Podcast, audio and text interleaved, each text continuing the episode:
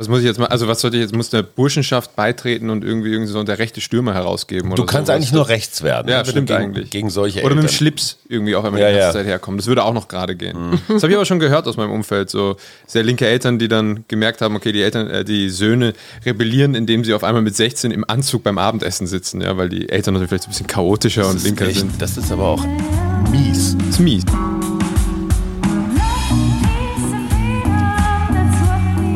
Wir Arbeit, Leben, Liebe. Der Mutmach-Podcast der Berliner Morgenpost. Heidi, Heidi, ho, hier sind wir, die kleinen Mutmacher aus dem Berliner Hinterhofstudio, Hajo und Suse Schumacher. Es ist Expertenmittwoch und ich glaube, wir haben Premiere. Es ist der erste Österreicher. Hallo Tristan Hawks. Ein recht herzliches Grüß Gott. Der Suse, du bist gleich, du guckst schon die ganze Zeit so verliebt in seine Richtung. Ja, natürlich, das ist, ein junger Mann hier. Oh, danke. Ähm, der Name Hawks, lass uns gleich von Anfang an den großen rosa Elefanten aus dem Saal räumen. Der Name Hawks ist jetzt nicht so selten, aber auch nicht so häufig. Ja, Matthias Hawks ist dein Vater. Korrekt. Schlimm? Manchmal. Heute nicht. Und du Wahnsinniger bist im selben Metier unterwegs, nämlich bist Zukunftsforscher geworden. Normalerweise macht man doch das totale Gegenteil habe ja auch probiert zu rebellieren, so wie jeder gute junge Mann. Das habe ich gemacht. Ich bin nach Sri Lanka gegangen und habe dort Englisch unterrichtet. Also wirklich einmal Kontinent gewechselt, Sprache gewechselt, alles. Aber irgendwie werden wir dann am Ende doch, glaube ich, mal ein bisschen ähnlicher wie, als unsere Eltern, als uns lieb ist. Ne? Das ist ein bisschen früher bei mir geschehen, als es sollte, aber so ist es. Aber was hat dein Vater dir da, also habt ihr darüber geredet, so am Frühstückstisch oder so, was, was er so an neuere Forschung gerade hat? Schon, also es ist natürlich viele von, glaube ich, den klassischen Frühstücksunterhaltungen wurden mir verwehrt, wobei ich glaube, da habe ich vielleicht gar nicht so viel verpasst. War natürlich aber auch gleichzeitig schon so, dass, dass er dann doch immer sehr mit Metathesen und Metathemen auch gekommen ist. Und das hat natürlich im, im jüngeren Alter schon die, die Denkform auch irgendwie geprägt. Also man muss ehrlicherweise sagen, das war, glaube ich, intellektuell war das wahrscheinlich schon im frühen Alter eine Bereicherung, auch wenn ich mich natürlich manchmal im jüngeren Alter total abgehängt gefühlt habe und habe keine Ahnung gehabt, wovon er redet.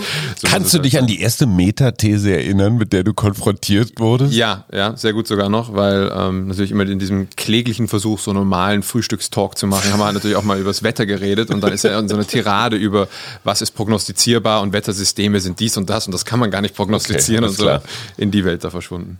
So, und was ich total lustig finde, ist, ihr seid praktisch in eine Battle gegangen. Du und dein Vater, ihr habt praktisch zeitgleich ein Buch veröffentlicht keine Ahnung, wie seins heißt, aber deins ist so gut wie in der Bestsellerliste. Also es kann nicht mehr lange dauern. Unsere fucking Zukunft. Untertitel, warum wir für den Wandel rebellieren müssen. Du hast gerade schon gesagt, rebellieren ist wahnsinnig schwer. Ich meine, wir als Eltern kennen das. So mhm. Alt-Hippies. Wir hatten Woodstock.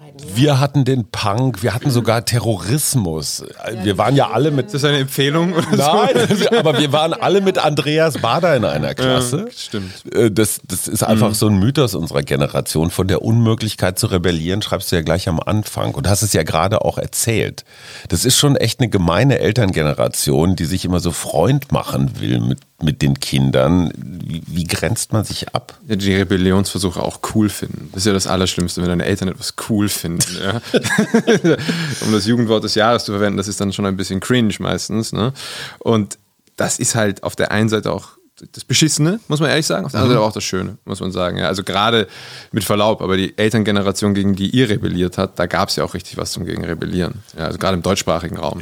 Ja, das ist aber auch wirklich einfach, wenn die Eltern mhm. Teil einer nationalsozialistischen Bewegung Ja, meine Eltern sind, sind äh, ja später geboren als deine. Sie sind mitten im Krieg geboren mein Vater war weißer Jahrgang, also da war nichts mehr mit äh, Nationalsozialisten oder Kriegserfahrungen und im Sinne von Soldat sein. Und wogegen und hast du dann rebelliert? Ich habe in dem Sinne nicht rebelliert, weil bei, bei uns zu Hause wurde alles ausdiskutiert und es gab zum Beispiel oh so eine keine Kultur des Streitens oder so. Also ich, ich kenne überhaupt nicht, dass wir. Doch, das Einzige, was war, war, wenn meine Mutter richtig sauer war, dann rannte sie hinter mir her und einmal habe ich mit einem Kochlöffel was auf den Hintern gekriegt. Mhm. Aber das war auch, glaube glaube ich, das heftigste, was ich mit meinen Eltern erlebt habe. Die waren eher so eine linke Nummer. Und mein Vater war ja auch einer der ersten, hat er den linken Studentenbund in Schleswig-Holstein mitgegründet und ist dann demonstrieren gegangen, so Aber mit Hut Anzug. und Anzug und dann so selbstgemachten Schildern aus Holz. Ja. Matthias Hawks war beim Pflasterstrand. Das war in Frankfurt so die, die Keimzelle. So, Spontis, ne? Ja, Joschka Fischer und all sowas. Hat er das auch so vor sich hergetragen? So, guck mal, wenn du mal rebellieren willst, nimm dir mal ein Beispiel. Vielleicht hat er dadurch auch einfach den Pegel zu hoch gelegt. Ne? Also ich weiß nicht, ich Ja, ja, ja. Was, was muss ich jetzt mal, also was sollte ich jetzt, muss der Burschenschaft beitreten und irgendwie, irgendwie so der rechte Stürmer herausgeben? Du kannst sowas? eigentlich nur rechts werden. Ja, du stimmt gegen, eigentlich. Gegen solche Oder mit dem Eltern. Schlips irgendwie auch, man Ja, die ganze ja. Zeit herkommt. Das würde auch noch gerade gehen. Das habe ich aber schon gehört aus meinem Umfeld. So sehr linke Eltern, die dann gemerkt haben, okay, die Eltern, äh, die Söhne rebellieren, indem sie auf einmal mit 16 im Anzug beim Abendessen sitzen, ja, weil die Eltern natürlich vielleicht so ein bisschen chaotischer und Das ist linker echt, sind. Das ist aber auch echt mies. Das ist mies. Was willst du dagegen machen? Also ich, ich fand das schwierig, mich so abzugrenzen, weil ich vieles, aber das, das schreibst du ja in deinem Buch auch. Ne? Ich habe nämlich festgestellt, ich fühle mich gar nicht wie ein Boomer, auch wenn ich jetzt so der letzte, Das sagen das, alle das Boomer. letzte, ja, das letzte Jahr Boomer bin. Ja, ich bin 64 geboren, äh, aber ich fühle mich eigentlich eher in die Generation danach. Also, aber das stimmt auch nicht.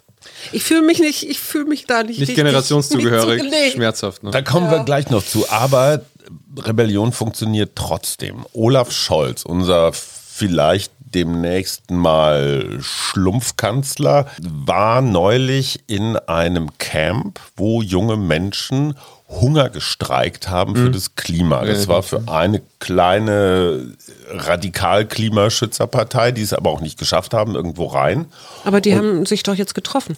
So, und das ist der Punkt. Und die sind auseinandergegangen ohne eine Einigung. Ich glaube, Mhm. Scholz ist da hingegangen in der Hoffnung, das ist eine Art Friedenspfeife zu rauchen. Und die haben gesagt, nein, wir werden das Land lahmlegen. Ähm, sie, sie treiben uns hier ähm, in den Ökotod. Ist diese Radikalität besonders normal? Kannst du damit was anfangen? Und das Spannende ist ja, wenn einem die Rebellion zu Hause verwehrt wird, dann muss man sie umso mehr noch auf die Straße tragen. Ne? Und das passiert ja dann da auch, muss man ehrlicherweise sagen. Ist das die Generation global, die du da beschreibst? Ja, also ich habe ja zum, zum Thema, ich fühle mich keiner Generation zugehörig. Also Y, Millennial ist jetzt meine Generation und die Generation Z, also die Generation von eurem Jüngsten, müsste ich glaube ich noch ausgehen, Ja. oder 16, das geht nicht aus. 16, mhm. Genau. Das ist quasi eine Generation. Diese ganze globalen Protestkulturen, die sich jetzt aufgetan haben. So das äh, Black Lives Matter war ja der größte Protest, den es jemals auf dem Planeten gab während der Pandemie. Also schon mal Ja, ziemlich schräg. Ja, dann äh, Fridays for Future, auch die Frauenmärsche, vergisst man vielleicht. Wir haben auch mal Occupy Wall Street probiert. Mhm. ich will mich daran erinnern, hat überhaupt nicht funktioniert, aber Weiß ich nicht. Ich glaube schon, dass man sich da so rangeübt hat. Sehr- also ja, ohne Occupy gäbe es vielleicht die anderen Sachen. das nicht. stimmt. Aber im Sinne mehr Gerechtigkeit und Verteilung hat es nicht okay, funktioniert. das stimmt. Ja, Ja, wir das haben auch noch zwei Wochen wieder aufgegeben, weil es kalt draußen Zelten. Achtung, startest du eine Rebellion, idealerweise im Frühsommer. Genau. Und nicht im Spätherbst. genau, deswegen, es war Generalprobe. Das war meine Lektion, die Kleines wir fürs Rebellenhandbuch. Aber das Interessante ist, ich glaube an diese Fridays for Future, an diese Initialzündung nicht, die, die du ja in deinem Buch schilderst, dass das auch dich bewegt hat.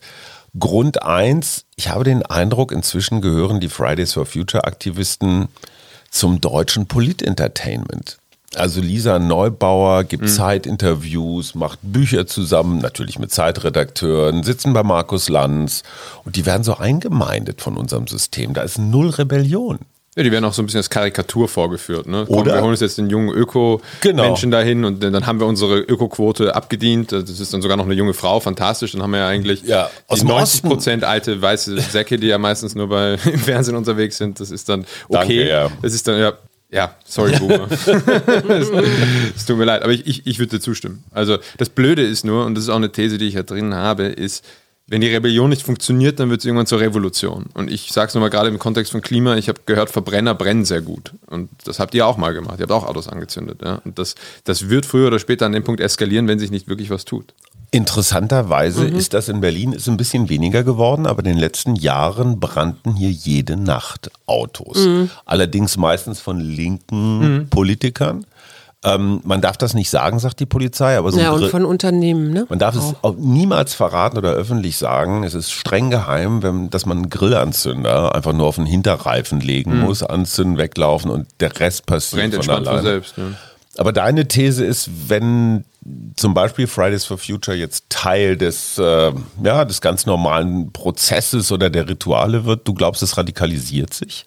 wenn sich nichts ändert, dann wird sich das tun müssen. Also ich finde die These, wenn sich nichts ändert, ändert sich alles eigentlich sehr treffend. Ja? Also wenn man jetzt einfach gerade in Deutschland das ja so geil auch darauf ist, wie toll industriell wir sind. Ich weiß, it's great, Industrienation, alles fantastisch. Gerade da, wenn sich da nichts ändert, dann wird das früher oder später passieren. Mhm. Warum Meinst wir für den Wandel rebellieren müssen? Was ist der Wandel? Was der, muss sich wandeln? Der Übergang vom Industriezeitalter ins digitale, kreative Informationszeitalter, wie auch immer man das nennen ins will. Das technologische? Ja, da streiten sich ja auch die Geister, da bin ich auch totally open, aber sorry Boomers, diese Welt, wo ihr euch durch Arbeit definiert habt und diese 40 Stunden die Woche, das ist vorbei. Ja, also, Habe ich mich mal so definiert? Ich weiß gar nicht. Du nicht. nicht aber der Hayo setzt sich ja immer sehr gerne selbst in die Boomer-Position, das muss man sagen. Ja, ich ja, habe sie halt immer mit durchgezogen. Ja, völlig Du genau. brauchst in jeder Ehe einen Boomer, der die Kohle ran schafft. oh, okay. oh, Gott, oh Gott. Ja, ja, ja, ja. verbrüdert euch doch. Ey. Aber nochmal, Wandel ist für dich Ende der klassischen Industrie Arbeit, mhm. Fließband, 40 Stunden. Ist vorbei. Aber wo, hm, die blöde Frage ist, wer zahlt dann meine Rente? Also rein demografisch wird deine Rente sowieso nicht mehr von den Jungen bezahlbar sein. Okay. Das geht sich ja sowieso nicht mehr aus. Also wenn du in Rente gehst, dann fliegt uns das Pensionssystem eh um die Socken. Ja, also das, das geht sich rein demografisch nicht mehr aus. Dieses, die junge Generation zahlt die alte durch, das funktioniert nicht mehr. Das liegt ja auch daran, dass wir einfach überhaupt keinen Zugang zu Kapital haben. Ja, also ja. bei den Einstieg, wo sollen da, bei den Einstiegsgehältern und so und bei den Jobkarrieren, die viele Junge jetzt haben und dann noch die sehr kleine Menschenanzahl, die sie sind, wie soll, während ihr so lange lebt und das ganze Kapital hortet, habt ihr überhaupt keine Chance. Und wir sind doppelt so viel, ne? Also das und ihr habt die ganze Kohle und die ganze wir Macht. Die ganze Kohle, Damit ziehen wir euch durch. Mhm. Du, du bist ja in einem Zukunftsinstitut, ja. Mhm. Und ihr habt ja einen humanistischen Blick darauf, habe ich gelernt. Wo ist da der Mensch in einem technologischen oder digitalisierten Zeitalter? Mhm. Was macht der Mensch da? Ist ja die große Krankheit meiner Zunft, ne? dass die Zukunft erst dann erreicht ist, wenn alles digitalisiert worden ist. Ja, wenn wir uns endlich von diesen anstrengenden, fleischenden Körpern befreien können, uns in die Cloud hochladen können, dann sind wir endlich da in dieser schon Zukunft. So die ersten Stummfilme gingen aber auch schon in die ja, Richtung, ja, oder? Also genau, genau. Und dann haben wir noch dazu, dass eben die ganzen großen Ami-Zukunftsforscher, Ray Kurzweil und so, die haben ja mhm. immer diese technologischen Erlösungsfantasien. Genau. Und wir versuchen dann natürlich auf so diese deutsche romantische Art und Weise so ein bisschen gegenzusteuern. Und die These wäre, also jetzt einerseits mal, wozu denn der ganze digitale Fortschritt? Sodass wir, glaube ich, weniger von dem machen, was wir als Arbeit verstehen würden. Mhm. Wir werden zwar nie schneller rechnen können als der Rechner oder der Roboter, aber bis der Roboter empathischer ist als der Mensch, wird noch eine Menge Zeit vergehen. Das heißt, es, es, es polarisiert sich. Die Roboter werden bessere Roboter und die Menschen werden dann eigentlich zu mhm. empathischeren, menschlicheren Menschen. Mhm. Das ist zumindest die romantische These. Ja, aber mein Wandel wäre zum Beispiel, und das haben wir, da haben wir vorhin ganz kurz drüber geredet, zu sagen, okay, wir haben jetzt ähm, 500, 5000 Jahre patriarchal auf die Welt geguckt. Mhm. Also wie gesagt, ich nehme da Frauen gar nicht aus. Und jetzt wird es vielleicht mal Zeit, äh, wieder auch humanistisch im Sinne einer Gesamtheit. Das heißt, da gehört ja nicht nur ein männlicher Blick drauf, sondern auch noch ein weiblicher Blick, das zusammenzuführen und zu gucken, wie kommen wir hier aus dem Scheiß raus. Hat die Pandemie nicht gezeigt, dass die alten männlichen Lösungsmechanismen ja eigentlich nicht funktionieren? Nee, nee, eben, Moderne? genau. Also diese, dieses, dieses bolsonarische, trumpische ja. Umgehen mit diesem Bom, Bom, Bom auf die Brust hauen und da, das funktioniert ja mit modernen Krisen nicht mehr. Ja, genau, es funktioniert ja in den modernen Krisen nicht mehr. Das ist ja so das letzte Aufflackern dieses, dieses Patriarchats, das da ist. Und dann, wenn man sich dann so ein Land anschaut wie Neuseeland, ja, äh, Frau dran ist und das einfach ganz anders handelt, da kriegt man schon, glaube ich, so ein bisschen das Gefühl, was natürlich zu einer Krise der Männlichkeit führen wird, anderes Thema, ja. dass es das Zeitalter der Frauen jetzt mal so losgeht. Ja, das fängt jetzt mal an. Das ist auch eben gerade im Übergang vom Industriellen, wo es ja sehr um physische Leistungskraft ging, auch in den Fabriken und so, das wandelt sich jetzt. Ja. Da holen die Frauen jetzt auf und überholen uns jetzt. Ja, wobei sagen, wir nicht wissen, was das genau heißt. Ne? Also wie, was, was ist Matriarchat oder sowas. Also ein bisschen kann man das angucken an alten, ähm, an, es gibt ja noch matriarchale mhm. Kulturen. Aber äh, ob das vielleicht für die Moderne dann auch noch stimmig ist, weiß ich nicht. Glaube ich auch nicht. Nee. Äh, allein durch die Technologien und die Kommunikationsformen, man muss ja ehrlicherweise sagen, wir haben das gesellschaftliche Kommunizieren ja total verlernt. Also das ist ja, ja sowieso mal das, der erste Schritt. Guter Punkt Du hast es gerade schon angesprochen, der Fetisch Digitalisierung. Mhm. Wenn wir das erstmal geschafft haben, dann fängt das Paradies an. Halte ich für eine riesen Aber das erzählt sich die Menschheit doch schon, also schon immer, oder nicht? Moment, wenn du dir anguckst, was Mark Zuckerberg will und was wir in den letzten mhm. Monaten auch wieder von der Whistleblowerin äh, gehört haben, mhm. war immer die Frage, okay, wenn wir hier so ein bisschen mehr kontrollieren oder Sachen rausfiltern, aber wo, was macht das eigentlich mit unserem Umsatz, mit unserem Profit? Mhm. Ja, Facebook ist kein sozialer Dienst, sondern es ist asoziales Medium. Absolut, es ist eine Ganz kapitalistische klar. Maschine und mhm. das, was sich Zuckerberg jetzt ausdenkt als Metaverse, so von wegen Second Life, wir rennen mit mhm. unseren Avataren durch so eine mhm. und haben irgendwo so eine Schnittstelle oder so ein, so ein Ding auf dem Kopf und alles ist geil, da haben wir endlich unser Sixpack und unseren mhm. Super Sex und sowas. Ich glaube, da rennen wir was völlig Falschem hinterher. Was ich an deinem Buch sehr schätze, ist eine unglaubliche Facebook-Aversion. Die Hajo übrigens auch hat. Die ich übrigens auch sehr habe. Äh, ich ich, ich habe allerdings ich, sieben, acht Jahre gebraucht, um das zu. Du bist auch Boomer, das ist okay. Die genau. Sind, die, die sind jetzt nur mehr auf Facebook. Sprechen Sie langsam, ich bin Boomer. Ja. Aber, aber erklär mal ganz kurz, was ist das Toxische an Facebook? Also das Toxische an Facebook ist am Ende des Tages natürlich eigentlich der Algorithmus, der dahinter steckt, der ja auf, wie du schon gesagt hast, eigentlich auf ziemlich doofen, stumpfen Kapitalismus und Werbeschaltungen aufgebaut sind. Das heißt, du brauchst, das wissen wir leider, einfach Erzürnung, bis mhm. der Arzt kommt. Einfach Aufregung sorgt für Interaktion. Wut ist natürlich super gut, wenn du Leute auf einer Seite halten willst. Und das kann man natürlich ganz leicht steuern. Mhm. Und wenn du das dann kombinierst mit diesen neotribalen Tendenzen, die wir haben, also auch der Mangel an Impf- Leuten jetzt momentan, gerade im deutschsprachigen Raum. Also mhm. die, die, Impfquote, das hängt auch massiv damit zusammen, dass die sich da im, in ihren kleinen Facebook-Gruppen oder auch manchmal ziemlich großen Facebook-Gruppen da, ich habe es auch im Buch geschrieben, einfach Kreiswichserei betreiben. Die stehen mhm, da alle absolut. und finden sich alle ja, ja, ja. und da kommt nichts mehr ran. Und da hat man jetzt einfach das simuliert, was wir man, versucht man haben. erntet einen Shit, Shitstorm, wenn man irgendwie eine andere Haltung hat. Das ist mir ja passiert. Also, wir haben ja damit genau das das äh, wieder geschafft, was wir eigentlich in einer multikulturellen Gesellschaft vermeiden wollen. Ne? Dass Leute sich wieder einfach in geistige, das sind dann halt eben nicht mehr ethnische oder sowas, aber einfach in geistige Lager äh, verschüssen und nicht mehr angreifen. Also mhm. nicht mehr, nicht mehr keine Berührungspunkte mehr haben. Mhm. Und das ist natürlich alles ganz, ganz toll für die Werbequoten ist aber unglaublich scheiße für die Gesellschaft. Ja? Und es, es, es, ist im Ende, alles, was rauskommt bei Facebook, ist ja immer im Ende das Schlimmste, was man erwartet hätte. Immer so. Absolut die Erwartungshaltung war niedrig und sie haben es sogar noch untertroffen, immer am Ende. Und das führt natürlich, als Kommunikationswissenschaftler sehe ich das mit größtem Interesse mhm. zu diesen Polarisierungstendenzen.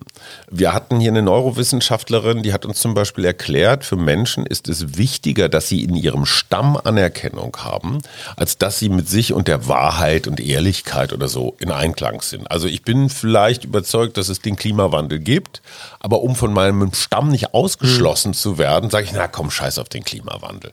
Was natürlich ethnologisch gesehen vernünftig ist. Ich will vom Stamm nicht ausgeschlossen werden, führt aber am Ende, und man sieht es in den USA, zu dieser Polarisierung.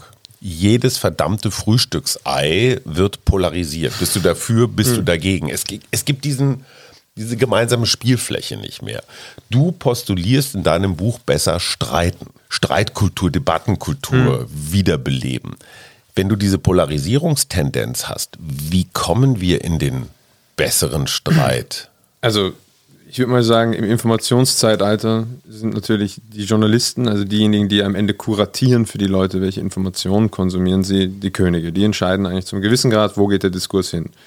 Und da hat natürlich, ich weiß, da gibt es eine Diskussion darüber, sollte dieser Beruf frei sein, ist er ja noch und so weiter. Nur am Ende haben sich gewisse Medien, das wissen wir alle, von welchen ich jetzt auch spreche, einfach genau denselben Mechanismus wie Facebook zugelegt. Mhm. Und machen jetzt ja. einfach genau dasselbe. Und es ist dann einfach ein Rennen nach unten. Also einmal muss man da ansetzen, glaube ich, bei den, bei den Profis sozusagen, weil den Zuckerberg umzustimmen, das wird nichts mehr. Das muss man, das muss man mit meiner großen, großen Hoffnungsvision lösen, nämlich mit so einer, ich sag's jetzt, ich hoffe, hoffe, ihr Boomer verkraftet das, äh, Digital-UN oder Digital-NATO. Also mhm. wir brauchen da irgendeine supranationale Institution, die das jetzt in den Griff kriegt. Weil wir haben ja schon gemerkt, man versucht... Wo Chinesen, Amerikaner, Russen, Iraner und Nordkorea einer Meinung sind.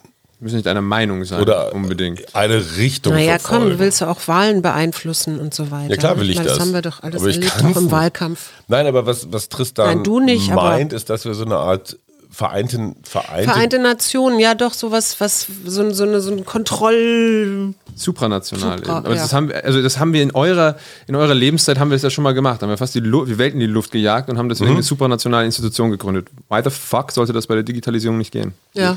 Mir Weil die- unersichtlich. weil die Interessen so. Waren die Russen und die Amis damals so tolle Freunde? Ich Nein. Eben. Ist das real digital? Weil ich, ähm, ich weiß, du, du bist ja, ihr, ihr, ihr guckt euch ja Trends an Mhm. in diesem Zukunftslabor, ja. Hm. Äh, ist das di real digital dann? Also real digital wäre, wenn, also das perfekte real digitale Beispiel für mich wäre eigentlich, wenn man zum Beispiel die sozialen Medien dazu nutzt. Also mein Lieblings-Social Medium, wenn es eins gibt, wäre WhatsApp, weil das ist Peer-to-Peer-Communication, das funktioniert schon relativ gut. Ist auch generationsübergreifend, spannenderweise. Also das ist die einzige App, wo man sehen kann, da, da sind alle Generationen drauf sozusagen. Ja, wobei das ist, ist ja auch wieder Zuckerberg, oder? Ja, aber trotzdem, das Interessante ist, erstens mal ist keine Werbung drin, Ja. zumindest keine ersichtliche. Ja, aber du Und- kannst mithören, wenn du als Plattform die Ja, aber das, das generationenübergreifende finde ich interessant. Facebook ist ein Boomer-Medium, sagst du. Mittlerweile. Was mich total trifft. Die jungen Menschen sind bei TikTok, Mhm. Instagram. Es hat ja jede Generation so seine Social-Media-Sünde. Ja, ne? ja, ja, schon Also klar. ihr verballert Fake News auf Facebook, die, diese unglaublich peinliche? LinkedIn-Kultur ist und Twitter auch ist so von der Generation X, wo Twitter dann eher noch bei meiner Generation ist, so Gen Y. Yes, yes. Harry fühlt sich wieder jung. Ähm, wir haben natürlich auch, muss man ehrlich sagen, diese ganze schreckliche Instagram-Oberflächlichkeitskultur eigentlich gezündet und die Jugend vergrundelt bei TikTok, wenn man so will. Ist auch ganz viel auf Instagram, muss man sagen. Aber da hat jede Generation so seine eigene Social-Media-Sünde, da kann man sich gar nicht von befreien, finde ich. Wir, ich hatte dich gerade unterbrochen. Deine Frage war nochmal genau real digital. Mhm, genau. Was ist denn das? Das klingt wieder wie so eine Hawksche Ist es auch. Widerspruchs. Oh ja, die Zukunft, Thesen, die Zukunft ist paradox und komplex. Ja. Ja, Ja, da müsst ihr jetzt auch dran leiden, so wie ich damals beim Frühstückstisch. Also, real digital ist genau die Anwendung, wo man sich nochmal vor Augen führt, was, gerade im sozialen Kontext, was sollte man real machen und was sollte man digital machen. Also für mich ist zum Beispiel ein super real digitales Beispiel waren all diese ganzen Proteste, die wir jetzt haben. Da hat man die Online-Medien genutzt, um sich zu verbünden, zu verbinden und ist dann in den realen Raum gegangen. Das ist eine gute Synergie zwischen den beiden. Wenn man die Fridays for Future Bewegung oder welche auch immer diese Demonstrationsbewegung nur online machen würde, das wäre dann nur digital digital, das wäre Versagen, das hätte dann nicht funktioniert. Und diese synergetischen Potenziale, die finde ich so interessant. Das wäre wie wenn du in WhatsApp dir ein Familientreffen irgendwann ausmachst über so eine schöne Familiengruppe, dann ist das eine tolle real digitale Sache. Ja? Und das hilft, glaube ich, auch noch mal ein bisschen darauf zu refokussieren, wozu der ganze digitale Scheiß eigentlich? Also am Ende habe ich das Gefühl, die Leute wollen sich, wollen eigentlich wollen eigentlich die, so ganz viel von der Belastung, die ja auch von Beziehungen zwischen Menschen kommt, einfach ja, sagen, wegrationalisieren und das dann einfach online, ah, der Klick, oh, okay, ich bin durch, mein, mein Serotonin, mein Dopamin voll ist befriedigt, meine sozialen Beziehungen sind durch und ich habe mich nicht mal der Welt aussetzen müssen. Das ist gefährlich. weil Einsamkeit am Ende steht. Jetzt haben wir ja aber seit anderthalb Jahren oder fast zwei Jahren eine Pandemie. Wie, wie hat sich dadurch auch vielleicht dein Blick, weil du das ja mit der Zukunft schon länger machst, verändert? Oder was siehst du da für Weil du das Chancen? mit der Zukunft schon länger Ja. machst, finde ich großartig für einen 28-Jährigen. Aber okay. Nein, ich meine, wenn, wenn, wir waren ja schon beim Frühstückstisch mit seinem Ja, Vater. ja, ja. Also 28 Jahre Berufserfahrung, so, genau, so muss man das fast. sehen. Aber, aber was, wie, wie siehst du das jetzt mit Corona? Ist also Corona wirklich so ein Einschnitt, wie wir das immer alle wollen oder hoffen? So ein Brennglas, das uns zeigt, ah, ah, hier sind die ganzen Punkte und da können wir nachjustieren und, müssen CO2 wird auch weniger.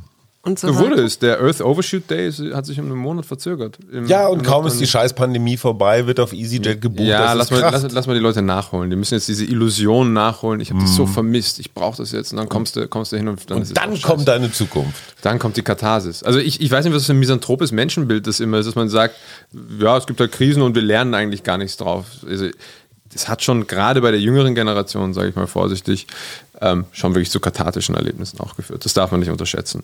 Und am Ende des Tages, klar, es hat ganz viel von dem aufgezeigt, was wir natürlich auch als Institut, auch als Zukunfts- und Trendforscher die ganze Zeit sehen und versuchen zu messen, sind ganz oft diese Nischenrandphänomene, die noch nicht mehrheitsfähig sind. Und da kommen jetzt äh, immer mehr durch. Also diese kollektive Entschleunigung zum Beispiel, die stattgefunden hat, die fand ich fantastisch. Und Ja. gerade auch im Generationskontext ich meine, die Leute haben ihren Nachbarn kennengelernt und die Solidarität zwischen den Generationen. Ich erinnere mal daran zurück, es gab da eine Zeitung, so ein Bild, da waren die Alten arm und schwach und wir wollten, wir mussten und wollten die schützen, für die einkaufen gegangen, bla bla bla bla.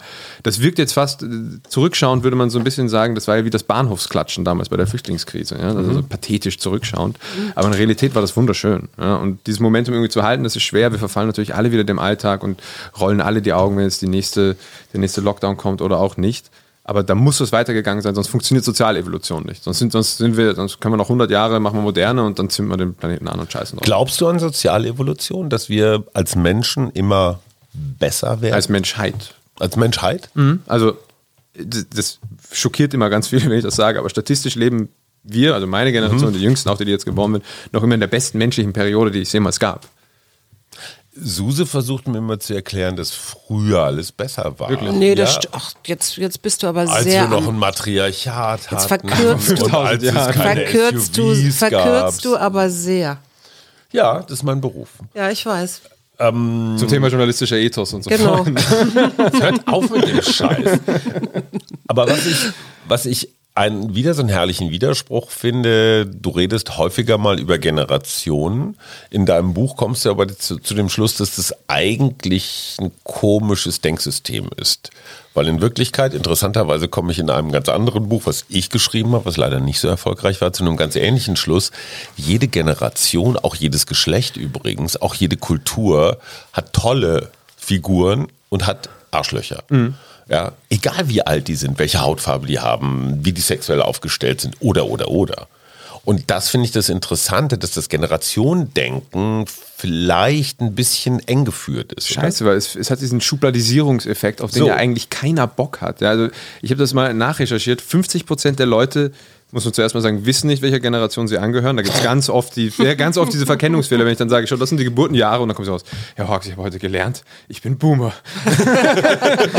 ähm, und 50 Prozent davon wollen ihrer Generation auch nicht angehören. Weil Ach komm. Das ist echt extrem schräg, weil man natürlich nicht assoziiert werden möchte mit diesen Klischees und vielleicht war man ja selber in der Counterculture. Also Nee, ich sag nur Karen. Ich bin nicht, also mit Karen kann ich mich überhaupt nicht identifizieren. Ach, als Name Karen, ja gut, stimmt. Karen. Ja, die Karen, die Hockey-Mom. Ja, voll, Ja, ja. voll schwierig, schwierig, ist ein undankbarer Name. Ja. Ja. Ähm, da, also da merkt man einfach dieses Klischee, das versuchen wir natürlich, das versuchen wir auch immer volkswirtschaftlich und politisch und so, Schubladen sind geil und einfach und Alter ist ein sehr, sehr simpler soziodemografischer Indikator. Das hat man als Staat, als Firma, kriegt man das sehr schnell. Funktioniert halt leider immer weniger. Also die Individualisierung in der Gesellschaft treibt uns ja teilweise in den Wahnsinn, aber die ist einfach so hoch, dass man innerhalb einer Kohorte so hohe Differenzen hat, dass man Menschen sowieso noch mehr als Individuum beurteilen kann. Und das ist nicht aus irgendeiner kosmopolitischen, verträumten Seite, das wird mir immer oft unterstellt, ist einfach statistisch so. Ja? Und da merkt man, ich kenne ja auch so 19-Jährige mit dem Duktus eines Pensionärs. Da gibt es Ja. so jung gebliebene Leute wie den Hajo. Ne? das ist ja unglaublich. Also hofft er jedenfalls. Boomer-Bashing Aber macht ich- Spaß, wie ich, man ich, sieht. Ne? Ich möchte, ich würde gerne mal so ein bisschen, Arsch, ein Arsch. ich würde gerne mal, weil wir sind ja ein Mutmach-Podcast, ja. Und du hast ja auch ein ganz entscheidendes Wort in deinem Buch, das ist nämlich Posterity. Mm. Und vielleicht kannst du mal dazu was sagen, weil ich glaube, daraus wird für mich jedenfalls ein Schuh, auch wenn ich in Richtung Zukunft denke oder Wandel denke oder auch denke, wo kann meine, meinetwegen Boomer oder welche Generation ich auch immer angehöre, Mm. eben auch mit unterstützen. also der Begriff Posterität gibt es eigentlich im Deutschen, ist aber nicht, nicht sehr verwendet, kommt eigentlich aus dem Englischen Posterity. Und im Englischen kann man problemlos sagen, etwas for Prosperity zu machen, ja? to do something for posterity. Und das heißt, am Ende des Tages, dass man etwas macht für eine Generation, die man niemals kennen wird. Also das hat, hat so im Englischen auch so ein bisschen so einen Beigeschmack von, was ich tue es für die Welt nach mir, die ich niemals kennen werde. Und momentan ist es ganz oft so, und ich merke das äh, jetzt gerade bei den ganzen Unternehmen, jetzt reden alle von Enkelfitness, ja? oder es muss enkelfähig sein. Ja. Das ist viel zu kurz gedacht. Ja, meine Enkel mag ich auch gern. Ja? Also so, die kenne ich, die sollen noch eine schöne Welt haben, aber Nein, die Indigenen sprechen von der siebten Generation. Denk bis in die siebte Genau, Generation. so, ne? das gibt es ja ganz oft in Stammeskulturen, diese alten, total geilen Sager, die genau Mhm. sowas sagen, denk an die Zukunft nach dir und nach denen, die du kennst. Und Posterität soll das, soll das irgendwie greifen als Begriff, weil ich Enkelfitness oder enkelfähig, ich höre das die ganze Zeit. Bullshit-Bingo Platz 1. das ist Green, Greenwashing auf Generationsthematik. Nach Innovation, Ja, genau. nachhaltig und CO2-neutral ist Enkel Genau, da klopft man sich schön auf die Schulter und das war absoluter absolut. Bullshit. Und ich, Ja. ich drehe da eben durch und deswegen habe ich dann einen anderen Begriff gesucht, der vielleicht auch ein bisschen mehr Pathos geladen ist. Und Yes. da ist Posterität, finde ich, finde ich sehr gut und gleichzeitig gleicht er auch dem Begriff Prosperity, also to prosper, das war ja das Live long and prosper, das war ja das war ja der Saga von Spock, also Star Trek, eure Generation, ne? Ja, ja. Ähm, und Bei Prosper, uns hieß das Raumschiff Enterprise übrigens, junger Mann. ach ja. Aber entschuldige, Prosper ist Wachstum. Genau. Ist mehr. Ist Ja. So. Das Problem ist, unser kapitalistisches System, wir nennen das hier in Deutschland soziale Marktwirtschaft, klingt besser, das ist äh, äh, Kapitalismus-Washing. Ähm, von der Idee müssen wir uns ein bisschen verabschieden, oder? Wenn man das Wachstum nur als monetär sieht, dann ja. Also wenn Wachstum nur sein kann, wenn die sagen mehr illusionäres, nicht mehr existierendes Gold auf den Tisch kommt, dann wird es sich das natürlich nicht mehr ausgehen. Das sieht man ja auch, also die ganze Bewegung weg von dem Finanzsystem in Richtung Krypto und so, das ist, das ist ja auch langsam alles aussterbend. Hier. Absolut. Aber wie erkläre ich jetzt der klassischen alleinerziehenden Mutter mit dem Job im Mindestlohnsektor und den zwei Kindern, dass das jetzt mit der Prosperity eine scheiß Idee ist und dass sie jetzt mal sieben Generationen weiterdenken soll und vielleicht unter der Brücke wohnt? Naja, also das ist natürlich jetzt, wenn man im kapitalistischen Mindset weiterdenkt, kann man das genauso spielen. Ja, Ja. Man, man könnte aber auch sagen, wir haben mit diesem tollen Kapitalismus und mit der fantastischen Wirtschaft, die ihr Boomer gebaut hat, so fucking viel Wohlstand geschaffen mittlerweile, dass wenn man den, ohne jetzt zu marxistisch klingen zu wollen, und gerade ein Wort, das in Österreich sehr schwierig ist, umverteilt.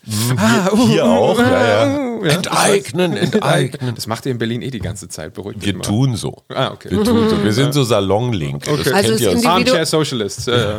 Also ist Individualität schlecht für die Zukunft? Nein, die hält uns fit. Also Individualität in einer Gesellschaft macht ja resilient. Also ich habe ja ein Kapitel drin, mein Lieblingskapitel äh, von Nazis und Borkenkäfern heißt das. Stimmt. Allein der Titel ist schon nicht schlecht. Könnte ein Deutscher nicht schreiben, aber als Österreicher, Als Österreicher, geht einem das wir hatten das ja gar durch. nicht so. Ja, ja.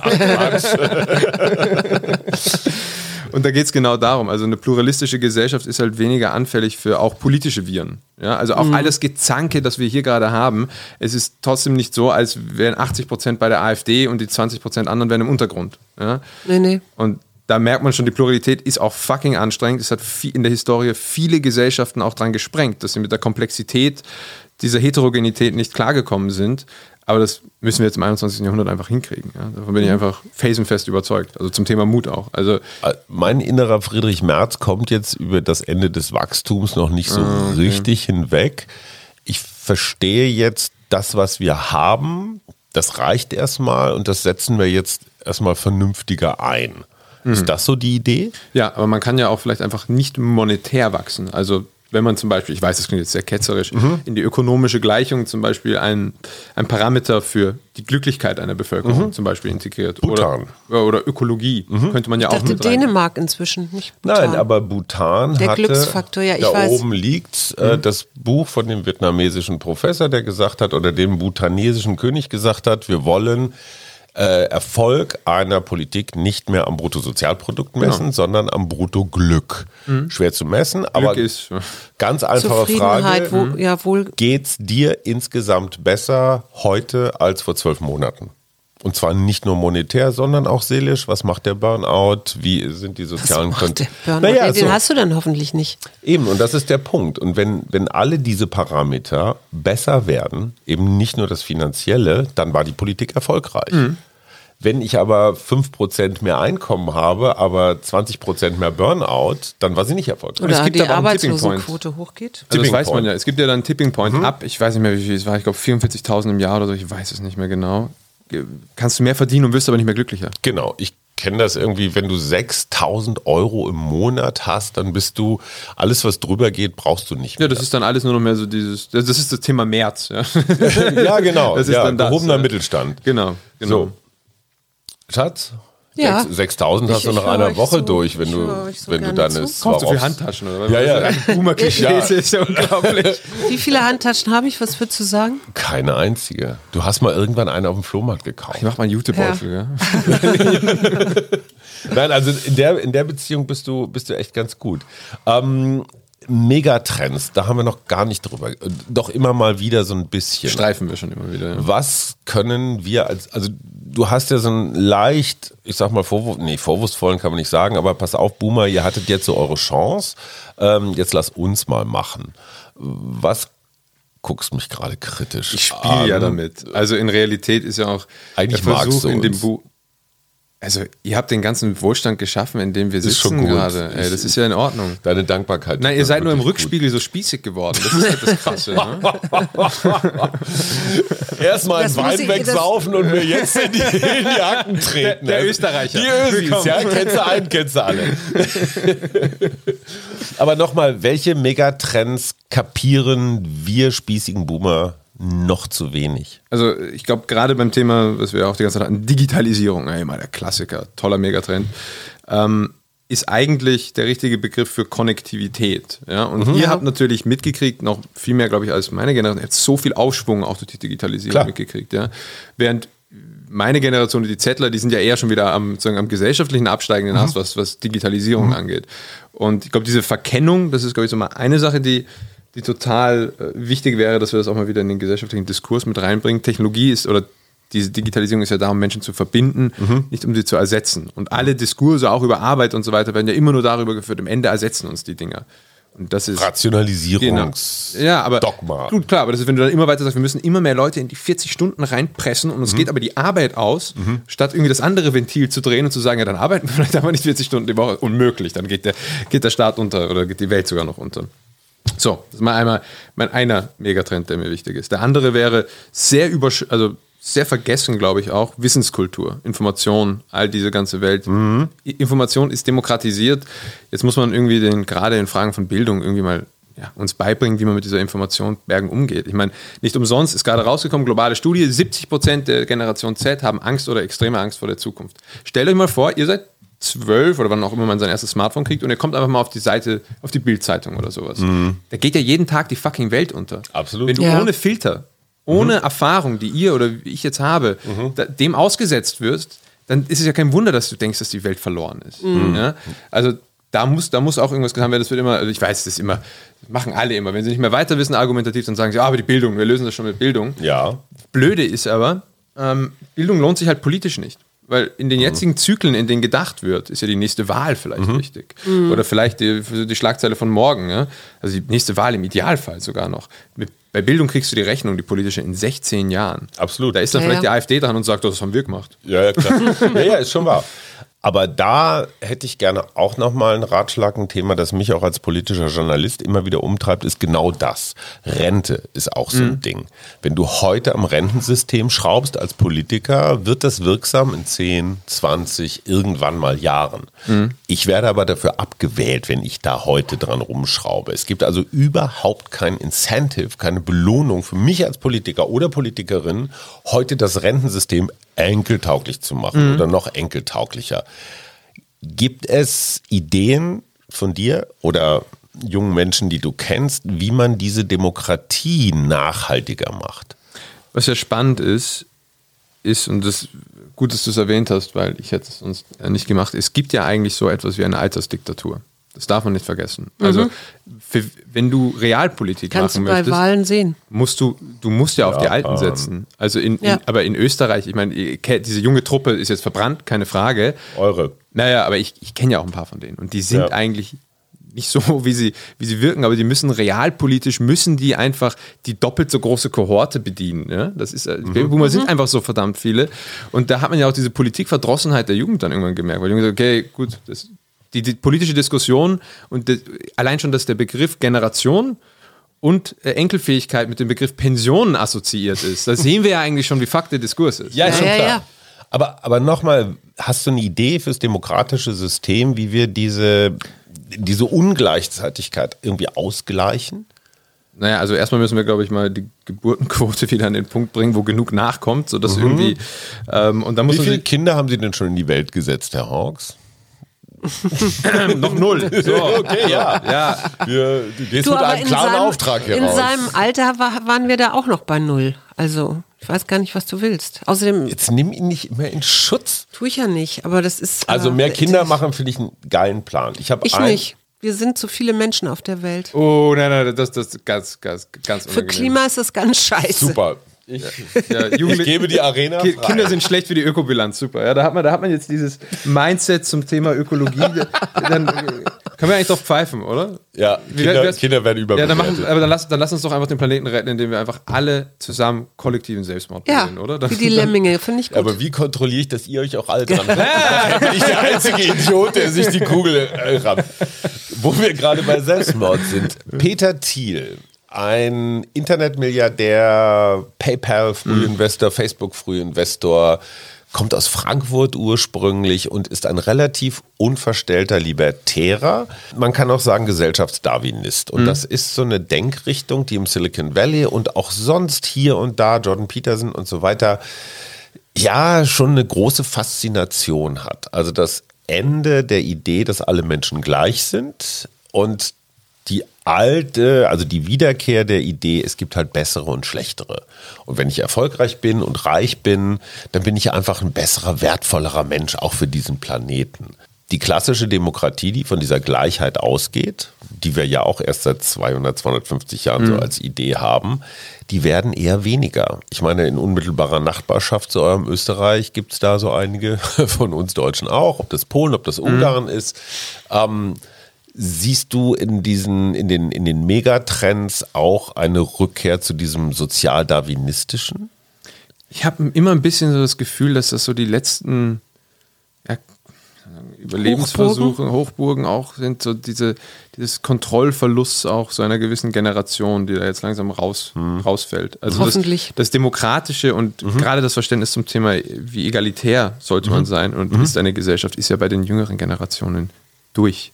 Also 5% der Jüngeren haben die AfD gewählt. Das ist durch das Thema. In Sachsen waren es mehr. Aber gut, statistisch gesehen. Ja. Du glaubst aber, unsere, unser Nachwuchs, unsere Enkel Ihr sind, habt ihn ja gut erzogen. für die ist es klar. Für- Ist durch, ja. Echt Absolut. wahr, würdest du sagen? Die sozialdarwinistischen Tendenzen werden sich da nicht durchsetzen. Halleluja. Nee, Aber das ist aber sehr, ja, Na, aber wie, wieder nochmal, es ist ja auch eigentlich eine Lobhymne an euch, weil ihr habt die ja erzogen. Das dürft ihr nicht vergessen. Ja, Moment, aber die, die wir erzogen haben, das fanden wir bei dieser Bundestagswahl ganz interessant, haben mehrheitlich zwei Parteien gewählt. Grün und- Grün und Gelb. Grün und Lindner. Grün und Lindner, ja. Aber unsere gute alte Tante Sozialdemokratie spielt überhaupt keine Rolle mehr. Aber es sind bei, beide grün sowie ähm, FDP Lindner. heißt das bei uns, ja. Äh, äh, ja. Ich ver- versuche nur gerade das zu umgehen. Ah, okay. ähm, sind ja, was gesellschaftliche Werte angeht, unglaublich egalitär. Also da kannst du mir nichts vormachen. Das, das, also so Sachen wie Gleichheit der Geschlechter, Homosexualität und so, das ist ja alles durch bei diesen Parteien. Das stimmt allerdings. Also ich, ich, wir sprechen ja hier von gesellschaftlichen Werten. Wie die sich dann am Ende über, in Politik übersetzen, das ist davon abhängig, dass diese Leute auch an die Macht kommen. Und das tun sie ja nicht. Also das Blöde ist ja, um in der Politik hochzukommen, werden ja dieselben Mechanismen angewendet, dieselben Logiken wie in der Wirtschaft. Du bist lange Ja. dabei und deswegen solltest du ganz oben sein. Klar. Ja. Also ich bin, ich bin beinhart für eine, für eine Und du Quote. bist ein Mann. Ja, das, das auch noch, ja, ne. die, die nächste Problematik. Nur, ich bin da beinhart für eine Altersquote. Ja, Oh. Also Politik muss, müsste ja eigentlich in seiner Logik zukunftsgerichtet denken. Das ist ja eigentlich seine Aufgabe und deswegen schenken die, schenken die Bürger denen ja auch Geld, um Entscheidungen für die Zukunft zu treffen, die der, der Markt nicht von selbst regeln kann. Oder jetzt akut nicht gerade. Ähm, und das hat's verlernt. Und wenn dann auch niemand, ich sage ja immer ganz zynisch, ähm, die jüngere Generation hat halt noch ein bisschen mehr Zukunft vor sich statistisch. Ja, die hatten, naja, die hatten ein größeres Interesse dran. Ist halt Ja. so. Ähm, da müsste man die auch in Entscheidungspositionen reinbringen. Wir hatten es ja eingangs schon, wie du gesagt hast, ja, die meisten Jugendlichen werden eher so irgendwie so Parade, irgendwie quotenmäßig da halt mal hingesetzt. So, Ja. am, besten, am besten ist es eine Frau, die sich eine Kappe schräg aufsetzt, dann hat Genau. man die Quote wirklich völlig durch und dann kann man wieder zwei Wochen ohne junge Leute im Fernsehen leben. Wie schön. Ja, und das kotzt mich an. Gott sei Dank hat sich das ja im Bundestag jetzt in der Hat's ein bisschen neuen geändert, ne? Ja. Zusammensetzung Bevor verändert. du deine Killer-Schlussfrage abfeuerst, Ja. brauche ich noch kurz eine Erziehungsberatung. Die Jungs sind ja gerade nicht da, lieber Hm. Tristan. Was sind so die drei Zentralwerte, die ich meinen beiden Söhnen mit aufs, auf ihren hoffentlich langen Lebensweg geben kann? Ja, gut. Ich meine, ich bin 28, weißt du, ich habe auch noch nicht die. Aber du klingst manchmal älter. Danke. du klingst manchmal jünger. So. Also, ich glaube, die, glaub, die Sachen, die man wahrscheinlich Jugendlichen momentan, Jugendlichen, ist, ist gut, auf den Weg geben, geben sollte momentan, ist also wirklich erstmal, was ihr auch macht mit eurem Podcast, mal eine ordentliche fucking Dosis Mut und Optimismus. Ja, wie gesagt, denken alle, die Welt geht, gerade unter. Ja, das, das muss man auf jeden Fall nochmal verstärken. Dann glaube ich, das klingt jetzt sehr boomer, erziehungshaft, einen real digitalen Umgang. Also mit Digitalität, wie gesagt, in der, in der Schule kriegen sie das ja nicht. Also Leider war. wo kriegst du es? Nirgends. Leider wahr. Also das könnt nur ihr machen eigentlich. Ja, Tages. wobei wir da auch gerade, glaube ich, nicht so ganz wir, genau wir sind, wissen, wir sind alle das machen. extrem schlecht darin, weil wir es ja auch von niemandem jemals gelernt haben. Ja, Nee, das ist ja genau. keine Frage. Aber es ist zumindest probieren und natürlich, das muss ich euch ja nicht sagen, aber dieser egalitäre Gedanke, ja, das, das hat, hat diese Generation ja intrinsisch, sie ist ja auch viel diverser im Schnitt. Ja. Ja. Absolut. Aber dass das ein sehr hohes Gut ist und dass das natürlich auch zu Konflikten führt und dass diese Reibereien, aber das sind, was Leben und Gesellschaft geil machen, das muss man, glaube ich, auch nochmal kontextualisieren. Äh, Ich habe noch eine letzte private Frage. Hattest du mal ein Computerspielproblem oder warst du immer so bücheraffin? und- Oh, ich habe ein schweres Computerspielproblem gehabt. Sehr gut. Ich bin, bin, bin so ein geläuterter Junkie, wisst ihr, deswegen kann ich so drüber sprechen. Aber bei Paul, bei Paul ist das auch so ein bisschen so. Wir nennen keine Namen, Schatz. Du so, musst jetzt Entschuldigung. eine Finalfrage. Ja. Äh, wir sind ja ein Mutmach-Podcast, deswegen ist meine, Fra meine letzte Frage und die stelle ich immer jedem. Was macht dir Mut? Und zwar jetzt wirklich auf die Zukunft bezogen. Einmal, wenn man ein bisschen aus der eigenen Blase rausschaut, und wir haben natürlich alle so eine eurozentristische Sichtweise, das ist einfach nicht zu vermeiden. Da hat natürlich das Studieren Kultur- und Sozialanthropologie mir sehr geholfen. Wenn du in die Welt rausschaust, ist es für die meisten Leute auf dem Planeten immer besser geworden. Das, wir hier im Westen, Westen schwieriger Begriff, aber verwenden wir es mal, blähen ja die Gegenwart auf momentan, weil wir überhaupt, kein, überhaupt keine gemeinsame Zukunftsvision mehr haben. Den meisten anderen Leuten ging es immer, immer, immer besser und die schauen hoch zu uns. Ja. Und das macht, also einfach volkswirtschaftlich und, und, und, und, und all das. Aber, aber wie kommen wir, wir müssten, wir müssen ja ins Wir kommen, ins Wir und ins Teilen. Darüber haben wir ja auch schon geredet vorhin, so ein bisschen in An Ansätzen. Wie kommen wir dahin? Oh, du, du, du zwängst mich jetzt immer in meine Notfallsantwort, nämlich Ja, los. im Notfall löst sich das Problem demografisch. Das war der junge Mann, dessen Buch äh, Unsere fucking Zukunft eine deutlich bessere Auflage hat als das seines Vaters, dessen Titel wir auch gerade vergessen haben. Wie würdest du euer Verhältnis eigentlich beschreiben? Extrem gut. Echt wahr? Ja. War das immer so? Ich glaube schon.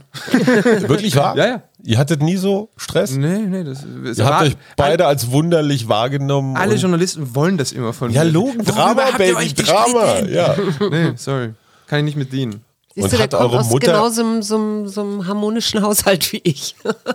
Hat, hat deine Mutter, seine Frau jemals darüber geklagt, mit zwei so komischen Männern in einem Haushalt leben zu müssen? Weil ich kenne eine Frau, die sich Ich mehrfach. habe drei Männer zu Hause. Ja. Komisch, dass du dich gleich angesprochen fühlst. die, die mit drei männlichen Wesen. Manchmal sagt sie toll, wenn man mit drei Bodyguards ausgeht, aber manchmal auch echt schlimm, wenn man so als kleines Delfinbaby in so einem Haifischbecken unterwegs ist. Ich kann, kann von meiner Mutter nur sagen, dass die doch ähm, sehr, finde ich, maskuline Züge sagen, aber äh, die hat schon die Hosen angehabt immer. Also Auch deswegen. das kommt mir bekannt vor, Schatz. Das war Tristan Horst, der Österreicher der Herzen. Reinhard Vielen Fendrich Dank. kann einpacken.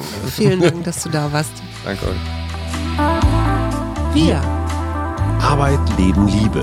der Mutmach-Podcast der Berliner Morgenpost.